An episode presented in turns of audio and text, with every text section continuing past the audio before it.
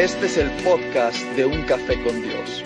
Una conversación honesta con aquellos que están buscando respuestas a preguntas sobre Jesús, la vida, las relaciones, el sexo, el destino, la eternidad. Una conversación sobre temas trascendentes con aquellos que aunque no se denominen como cristianos, se consideran buscadores.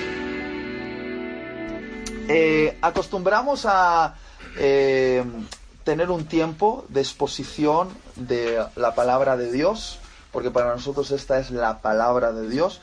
Y después, si el tiempo lo permite, yo no me enrollo demasiado, que voy a intentarlo, eh, podemos interactuar, hacer preguntas y aportes, ¿vale? Entonces, si vas a tomar apuntes, eh, lo que quiero compartir esta noche con vosotros lo he titulado Piedras y Serpientes. Piedras y Serpientes. Y me gustaría leer uno de mis fragmentos del Antiguo Testamento favoritos y probablemente el de muchos, porque he preguntado muchas veces, ¿cuál es tu versículo favorito? Y normalmente dicen, Primera de Samuel, capítulo 16, versículo 7, es un clásico, ¿vale? Ahora entenderéis por qué. Eh, del que voy a hablar eh, es el famoso rey de Israel llamado David. ¿Alguien ha oído hablar del rey David? Ahora, el rey David, antes de ser rey, fue un sencillo pastorcillo marginal. Pero cuando nadie fue capaz de ver a un rey, Dios lo vio. Debajo de las capas superficiales, Dios atravesó el muro de las apariencias y llegó al corazón de David y vio ese corazón y dijo, aunque todo el mundo piensa que es un pastorcillo marginal, este es el corazón de un rey. Y voy a hablaros acerca del tipo de corazón que Dios está buscando, al menos de una virtud que Dios está buscando para los reyes y las reinas de su reino. Porque Dios no está construyendo un reino, Él ya lo tiene, Él está construyendo reyes y reinas. Y sinceramente hay escasez de ellas. Eh, que Dios encuentre un rey o una reina para su reino no es tan fácil porque las virtudes de la realeza son bien escasas hoy en día. Y voy a hablarte de una de las virtudes que Dios encontró en David. Y voy a desafiaros a tener esa misma virtud. ¿Está bien? Entonces vamos a leer este texto, Primera de Samuel, capítulo 16, eh, a partir del versículo 1 Dice, ahora bien el Señor le dijo al profeta Samuel, ya has hecho suficiente duelo por Saúl, el antiguo rey de Israel. Lo he rechazado como rey de Israel, así que llena tu frasco con aceite y ve a Belén. Busca un hombre llamado Isaí que vive allí porque he elegido a uno de sus hijos para que sea mi rey. Pero Samuel le preguntó, ¿cómo puedo hacerlo? Si Saúl llega a enterarse, me matará. Lleva contigo una novilla le contestó el Señor, y vi que has venido para ofrecer un sacrificio al Señor. Invita a Isaí al sacrificio y te mostraré a cuál de sus hijos ungirás para mí. Así que Samuel hizo como el Señor le indicó. Cuando llegó a Belén, los ancianos del pueblo salieron a su encuentro temblando. ¿Qué pasa? le preguntaron. ¿Vienes en son de paz? Sí, contestó Samuel. Vine para ofrecer un sacrificio al Señor purifíquense y vengan conmigo al sacrificio. Luego Samuel realizó el rito de purificación para Isaí y sus hijos y también los invitó al sacrificio. Cuando llegaron, atención, Samuel, el profeta Samuel, se, fijó en Eliab, el hijo mayor de, de Isaí, y pensó, seguramente este es el ungido del Señor, el futuro rey de Israel. Pero el Señor le dijo a Samuel, mi versículo favorito, uno de ellos, no juzgues por su apariencia o por su estatura, porque yo lo he rechazado. El Señor no ve las cosas de la manera que tú las ves. La gente juzga por las apariencias, pero el Señor mira el corazón. Si no lo habías escuchado antes, sé que este va a ser uno de tus versículos favoritos. Entonces Isaí le dijo a su hijo Abinadab, el segundo, que caminara delante de Samuel, pero Samuel dijo, este no es el que el Señor ha elegido. Después eh, Isaí llamó a Simea, el tercer hijo, pero Samuel le dijo, tampoco es este quien el Señor ha elegido. De la misma manera Isaías le presentó a sus siete hijos a Samuel. ¿Cuántos hijos presentó? ¿Qué dice? A sus siete hijos. Curioso, ¿eh? Pero Samuel le dijo, el Señor no ha elegido a ninguno de ellos. ¿Qué le dijo el, Señor a Samuel? ¿Dónde iba a encontrar el futuro rey de Israel? Entre los hijos de, de Isaí. Y se supone que Isaí le presentó a sus siete hijos y no era ninguno de los siete. Entonces, ¿qué, qué está pasando? Ah, curioso, curioso. Pero Samuel le dijo, el Señor no ha elegido a ninguno de ellos. Después Samuel preguntó, ¿realmente son estos todos los hijos que tienes?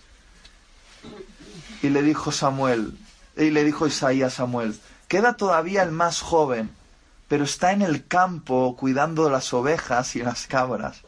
Manda llamarlo de inmediato, dijo Samuel, no nos sentaremos a comer hasta que él llegue. Entonces Isaí mandó a buscarlo. El joven era trigueño y apuesto, de hermosos ojos, y el Señor dijo, Este es, úngelo. Al estar David de pie entre sus hermanos, Samuel tomó el frasco de aceite que había traído y ungió a David con el aceite, y el Espíritu del Señor vino con gran poder sobre David a partir de ese día.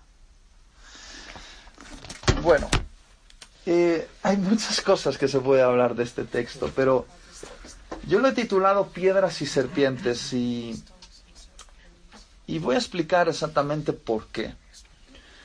Hay un texto en la escritura, una de las conversaciones que Jesús tiene con sus discípulos, donde Jesús les dice a sus discípulos, ¿qué padre, si su hijo le pide pan, le dará una piedra?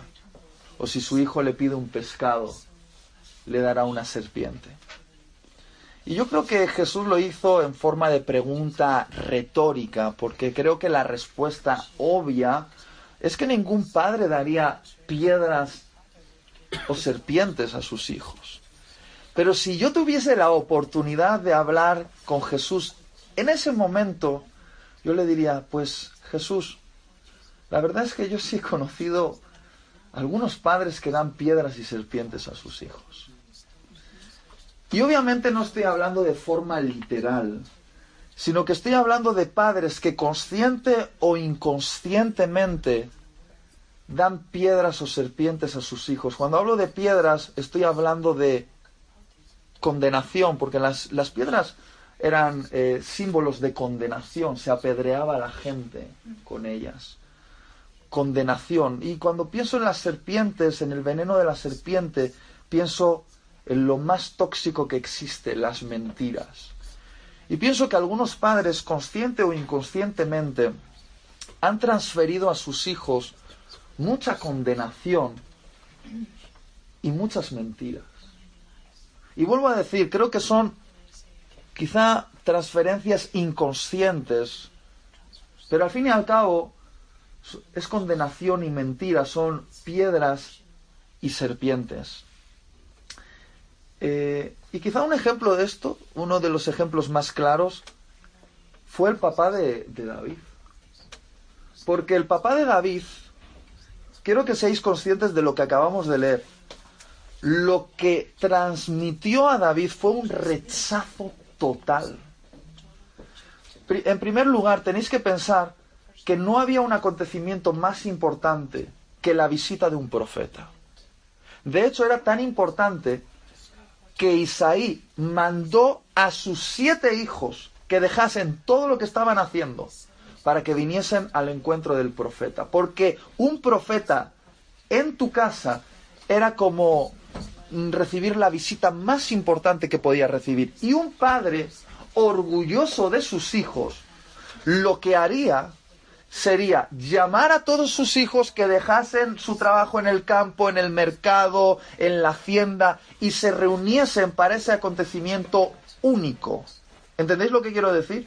Isaí reunió a sus siete hijos, exceptuando al octavo, al último, al más pequeño de todos. A David ni lo mandó llamar. Lo dejó ahí, entre las cabras y las ovejas. Ahora, existen muchas teorías de por qué pudo ser esto.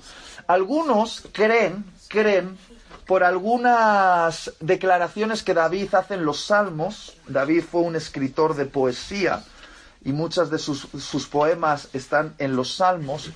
Eh, se cree que por algunas cosas que dice David, tales como fui un desconocido eh, entre mis hermanos, o en pecado me concibió mi madre, algunos, no se sabe seguro, consideran que quizá David fue la escapadita, la escapadita de Isaí con otra mujer de la región, es decir, un bastardo, un, un hijo ilegítimo.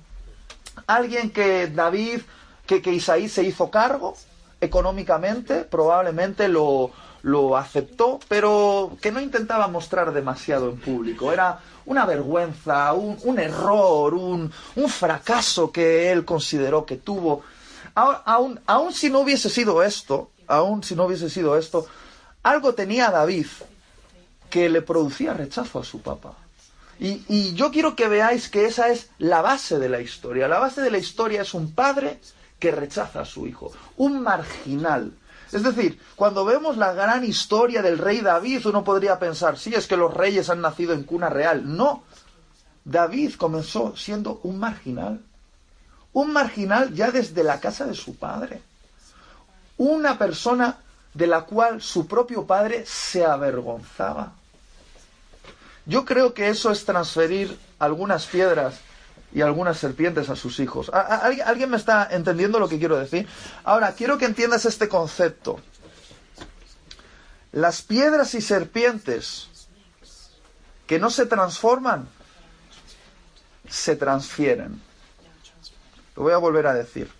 Las piedras y serpientes que no se transforman, se transfieren. Es decir, si tú recibes de tu papá y de tu mamá cierta condenación y ciertas mentiras y no transformas eso en gracia, ten por seguro que lo vas a transferir a tu siguiente generación. ¿Y cuántos de los que quieren, eh, cuántos de los que están aquí quieren poner piedras y serpientes en las cuna, en la cuna de su bebé? Pregunto, ¿cuántos padres aquí desean poner piedras o serpientes en la cuna de su bebé? Pues muy bien, las piedras y serpientes que no se transforman, se transfieren. De hecho, no hay mayor probabilidad de que alguien se convierta en la mismísima imagen de su padre o de su madre que decir yo nunca me pareceré a ese desgraciado. Quien parte en su vida de un juicio así, pronto se convertirá en la viva imagen de eso que tanto rechazó. Porque si no transformas eso en gracia, todo ese dolor en gracia lo vas a transferir. Eh, ¿Alguien me está entendiendo lo, lo que quiero decir? Muy bien, entonces, este versículo tan fascinante donde Dios dice al profeta, que se estaba equivocando y era el profeta y se estaba fascinando con el primogénito de Isaí. Le vio y dijo, wow, este tipo tan alto, tan guapo, tan apuesto, este es el próximo rey de Israel. Y Dios le dice, a ver, profeta, que se supone que tú tienes que estar un poquito más despierto. No sabes que yo no miro la apariencia, sino que yo miro el corazón. Porque ya tengo un tipo en el trono que se llama Saúl, que parece un rey, pero por dentro por dentro es un mendigo. Y esta vez no voy a cometer el mismo error, porque voy a elegir a alguien que aunque no parezca, sea, que tenga el corazón. Y lo que para mí, para mí me, me parece impresionante, quizá para ti no, pero a mí me parece impresionante de que ya David, con 14, 15, 16 años que tenía en ese momento, ya tenía las virtudes de la realeza en su corazón. en forma de semilla. Y, me gusta este concepto porque una semilla, ¿dónde se desarrolla? En la